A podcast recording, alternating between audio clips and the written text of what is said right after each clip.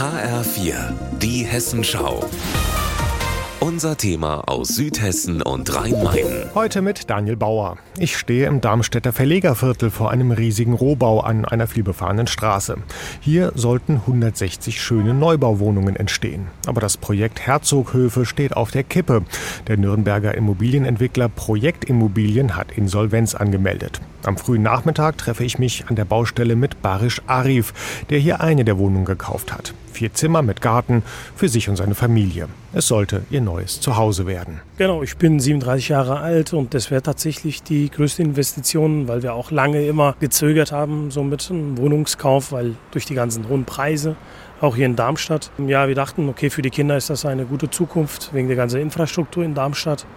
Das wäre unser erstes Ort, wo wir gesagt haben, okay, da können wir die Kinder weiterhin großziehen und die haben auch Perspektiven für die Zukunft. Knapp 500.000 Euro hat die Wohnung gekostet, 330.000 davon sind in mehreren Raten schon geflossen.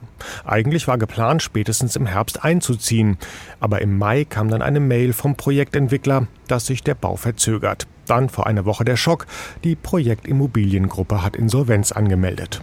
Ab dem Winter müssen die Kredite für den Wohnungskauf getilgt werden. Eigentlich kein Problem, weil Barisch Arif da mit seiner Familie schon im Eigenheim leben und keine Miete mehr zahlen wollte. Jetzt wird beides fällig. Miete, Kredit und ob das Eigenheim irgendwann mal fertig wird, ist völlig offen. Ich glaube, die ruhigen Nächte sind tatsächlich erstmal vergangen tatsächlich. Und als Familienvater, berufstätig, ja, meine Frau arbeitet jetzt äh, zwar Teilzeit, aber auch äh, die Kosten irgendwann werden sich natürlich häufen. Ist, glaube ich, äh, für uns, auch für alle anderen Käufer, glaube ich, die größte Challenge aktuell. Immerhin haben sich die Käufer der Herzoghöfe inzwischen zusammengetan und eine WhatsApp-Gruppe gegründet, um sich gegenseitig zu unterstützen. Der vorläufige Insolvenzverwalter Volker Böhm aus Nürnberg versucht sich gerade einen Überblick über die Lage zu verschaffen. Zitat Angesichts des bestehenden Unternehmenskonstruktes und der komplexen Sachverhalte kann das jedoch einige Wochen dauern.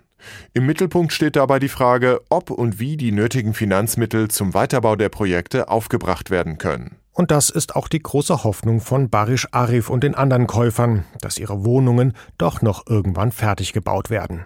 Aus Darmstadt Daniel Bauer.